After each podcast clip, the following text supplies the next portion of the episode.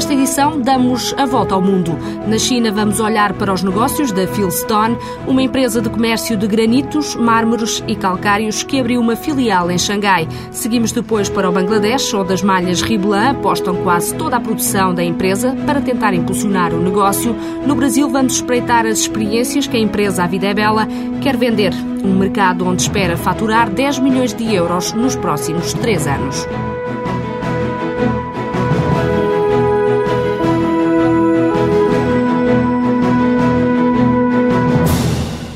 Depois de ter desbravado o caminho em Portugal para um novo segmento de mercado na área do turismo, a empresa A Vida é Bela deu agora o salto além fronteiras. Abriu uma delegação no Brasil e em breve vai abrir uma outra em Espanha. António Quina, fundador da empresa, que vende experiências como voos espaciais, revela que a aposta noutros mercados foi desde sempre uma meta a atingir. O cliente não está estático, o cliente move-se. O cliente português vai para a Espanha, vai para o Brasil, vai para a Inglaterra, vai para a França, o cliente francês vem para cá, vai para a Espanha, vai para o Brasil.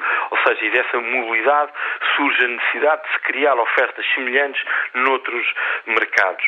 Por uma razão de fluxos uh, turísticos, eu desde a primeira hora que pensei que os nossos primeiros mercados de internacionalização, e faço aqui um parênteses para lhe dizer que era assim um sonho enorme depois de ter conseguido fazer a empresa, conseguir internacionalizar a empresa e conseguir ter relevância e, e destaque para conseguir realmente internacionalizar e, e, encontrar pessoas interessadas em investir no meu negócio noutros países, nós chegámos à conclusão que os fluxos de e para Portugal estavam centrados basicamente nestes dois mercados, no mercado brasileiro e no mercado espanhol. No Brasil, a empresa investiu 1,6 milhões de euros. O projeto demorou dois anos a ser desenvolvido. António Quina afirma que para criar cada experiência é preciso um longo trabalho de investigação. Nós precisamos pesquisar, precisamos levantar, precisamos de ver o ângulo pelo qual vamos colocar a experiência no mercado, depois precisamos descrever a experiência, precisamos de fotografar ou filmar a experiência e precisamos depois de dá-la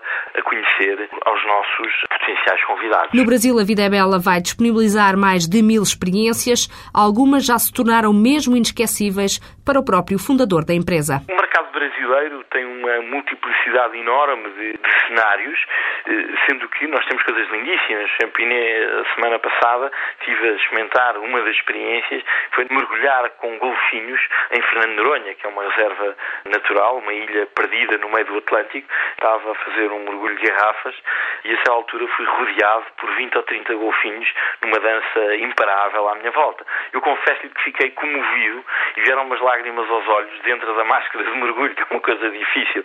Quanto é que custa uma experiência desse género? Ah, à volta de 2.000, 2.500 euros. Ou seja, basicamente estamos a falar de uma semana. Depois de ter apostado num novo conceito em Portugal há quatro anos, António Quina confessa que o salto para um novo mercado é sempre uma incógnita. Entrar no mercado com uma estrutura pequena como a nossa, num mercado novo, é quase como partir de Portugal na, na, primeira viagem de Magalhães. Ou seja, nós não sabemos o que é que vamos encontrar a seguir. Portanto, é uma navegação à vista, que a única coisa que nós sabemos é que é para lá.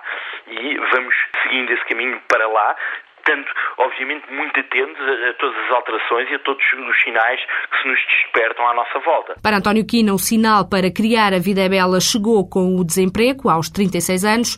A empresa foi pioneira em Portugal na venda de experiências. Atualmente assume-se como líder no mercado no qual António Quina afirma haver ainda muito por onde crescer. O primeiro estudo que houve sobre o setor Arthur da Little, que dá o potencial de mercado em Portugal em alguma coisa como 60, 70 eh, milhões de, de, de euros e objetivamente nós estamos muito longe de atingir sequer esse, esse valor, ou seja, temos um enorme campo para percorrer neste setor em Portugal. Também no Brasil, a internet continua a ser a principal ferramenta.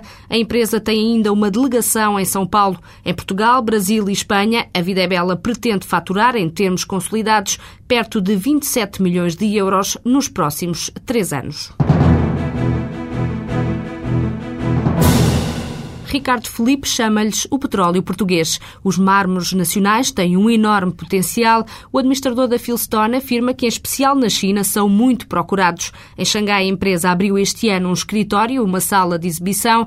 Ricardo Felipe defende que há aqui um grande mercado a explorar. As pedras portuguesas têm um potencial enormíssimo. Temos pedras únicas no mundo. No fundo, é, é o nosso petróleo, que muitas vezes não é da melhor forma explorada.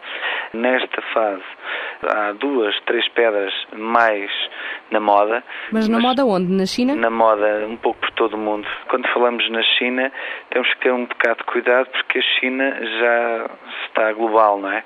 No fundo, aquilo que nós enviamos para a China pode estar a ser colocado em qualquer parte do mundo, e nomeadamente em todos aqueles mercados que estão ali à volta da China. O Japão, as Coreias, Singapuras, portanto, todos aqueles mercados que já conhecem eh, muito bem os produtos portugueses e, no fundo, estão no, a requerer à China esses mesmos produtos portugueses. Quais Mas, são então as duas pedras mais procuradas? Neste momento é o moca creme, que é retirado aqui da zona de, da Serra da Candeeiros. Depois temos o cianito de Monchique, que é uma pedra que está a ser retirada na zona de Nave mas que aí, como a, realmente a capacidade de resposta é pequena, muito reduzida, porque só há um explorador a tirar esse material, está também a ser totalmente comercializado através de Espanha, que é daquelas coisas que nos dá borbulhas, não é por não ter nada contra a Espanha, mas é um produto único que temos, não havendo possibilidade de haver outros exploradores lá, é, é tudo canalizado obrigatoriamente por Espanha. No fundo, a Philstone apresenta-se no mercado como que oferecendo uma gama de produtos eh, que ou estão, eh, no fundo, com um valor que não, não é suficiente para eh, a sua continuidade em termos de comercialização, ou então saíram completamente do mercado e neste momento ninguém procura esses produtos. O nosso esforço é, no fundo, a introdução destes novos produtos, novos velhos alguns, portanto, estamos a falar inclusive de pedras como nós eh, conhecemos, Portugal tem uma zona de excelência que é o Alentejo e que, no fundo, essa, essa pedra eh, caiu um pouco em termos comerciais, sendo substituída por muitas alternativas que foram surgindo, nomeadamente de Turquia e, e países que, entretanto, não tinham pedras e que começaram a ter. A Turquia é um concorrente principal? Diria que talvez o principal concorrente de Portugal é a Turquia, é porque a Turquia tem, mesmo nos calcários, tem muitas pedras com algumas características similares. No entanto, a Turquia não consegue dar resposta a todas as solicitações que neste momento existem. E daí nós conseguirmos, eh, que é uma coisa que nos deixa um pouco tristes, porque Portugal tem uma história neste setor centenária, não é? E, e, e, poderíamos estar nesta, nesta fase a dar uh, cartas ou, ou, em termos de, de, pedras naturais e já estamos uh, em alguns aspectos e em algumas qualidades de pedra a viver à custa de promoções de terceiros. Em relação aos custos, são muito elevados por causa do transporte dessas pedras? Devemos dizer que é mais uh, barato hoje transportar para a China do que para a Europa. Para além de Espanha, já fica sempre mais caro. Para já porque eh, a China exporta muito mais para a Europa e para, para o Ocidente do que importa. O valor que, que nós temos de transporte é, no fundo, talvez um terço daqueles que eles têm para exportar para a Europa. Nós temos consciência que uma das estratégias da China é tentar garantir o máximo de matérias-primas, nomeadamente as pedras naturais, mas eh, o nosso produto em si é para consumo na China. E para nós haveria aqui uma oportunidade, no fundo, em trocas de know-how em parcerias com a China, tendo algumas cautelas, escolhendo bem os parceiros. Existem empresas neste momento ansiosas para poder encontrar parceiros dentro da Europa e Portugal poderia estar a desenvolver muito mais essas parcerias. Depois de ter exportado pedras naturais para a China durante quatro anos, a Philstone investiu 100 mil euros no escritório. O objetivo é aumentar o volume de vendas de 5 para 9 milhões de euros até 2009. Apesar das dúvidas iniciais em deslocar grande parte da produção para o Bangladesh, a administradora das malhas Riblan confessa hoje que não podia ter feito melhor aposta. Rosa Maria Ribeiro revela que neste país asiático é mais fácil desenvolver o um negócio, para além do preço da mão de obra, aponta outras vantagens. É muito mais fácil trabalhar lá do que trabalhar aqui. Lá as pessoas têm sentido a responsabilidade quando assumem uma encomenda, sabe que tem de entregar e as coisas saem de lá no dia marcado e chegam cá no dia pretendido. E cá em Portugal é muito complicado porque as pessoas faltam, porque vão ao médico, porque fazem não sei o quê, porque há uma ponte e depois não lhes convém porque o filho não, não tem com quem ficar. Lá não acontece porque assim, a cidade onde eu trabalho, que é Chittagong, tem 11 milhões de habitantes. E então, se há alguém que se atreve a dizer que falta, imediatamente vai para a rua e é logo substituído porque mais de 50% da população não tem emprego. E então as pessoas não, não faltam porque quando vão trabalhar já deixam os filhos entregues a alguém que, que seja responsável desde levar um miúdo ao médico, levá-lo à escola foi esse também um dos motivos que levou a Ribla a deslocar esta grande parte da produção para o Bangladesh e deixar apenas cá em Portugal uma pequena parte? Sim, sim, também foi, também foi. É no Bangladesh que as malhas Riblan produzem as grandes encomendas, por exemplo, para o grupo Carrefour. Rosa Maria Ribeiro quer agora reforçar a produção na Ásia. Em Portugal, a empresa vai fazer cortes. Na última época que falamos das entregas para o, o inverno que vem aí, não é? Eu fabriquei 50 em Portugal e 50 lá. Neste momento, as encomendas de, para verão 2007 e eu já tenho lá 85% da produção. Portanto, o que significa que em Portugal vou ter, obviamente, que despedir aqui 50% do pessoal que tenho aqui nas malhas regular. É compensatório em todos, em todos os sentidos.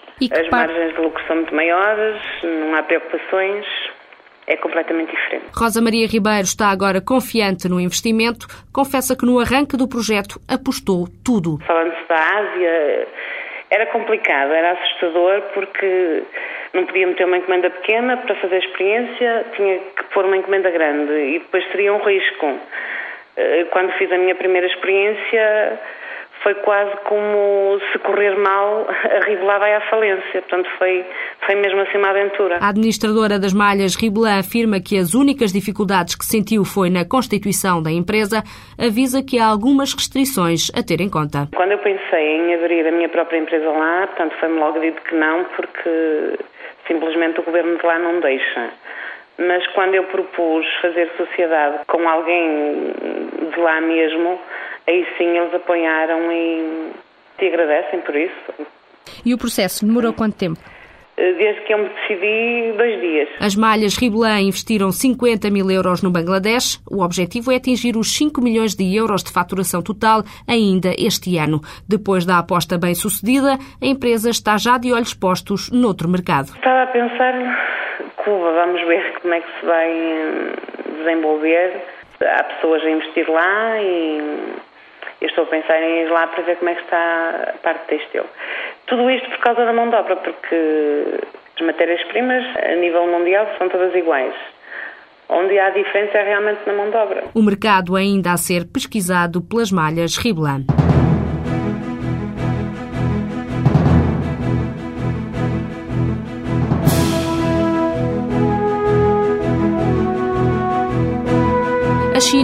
China a Índia continuam a ser um chamariz para o investimento estrangeiro, são as economias mais fortes da Ásia. Esta semana, o Fundo Monetário Internacional revelou que este ano a economia chinesa deve aumentar 10% e a indiana 8,3%. Para toda a Ásia, o FMI reviu em alta as previsões de crescimento para 8,3%, mais 1% do que tinha estimado em abril.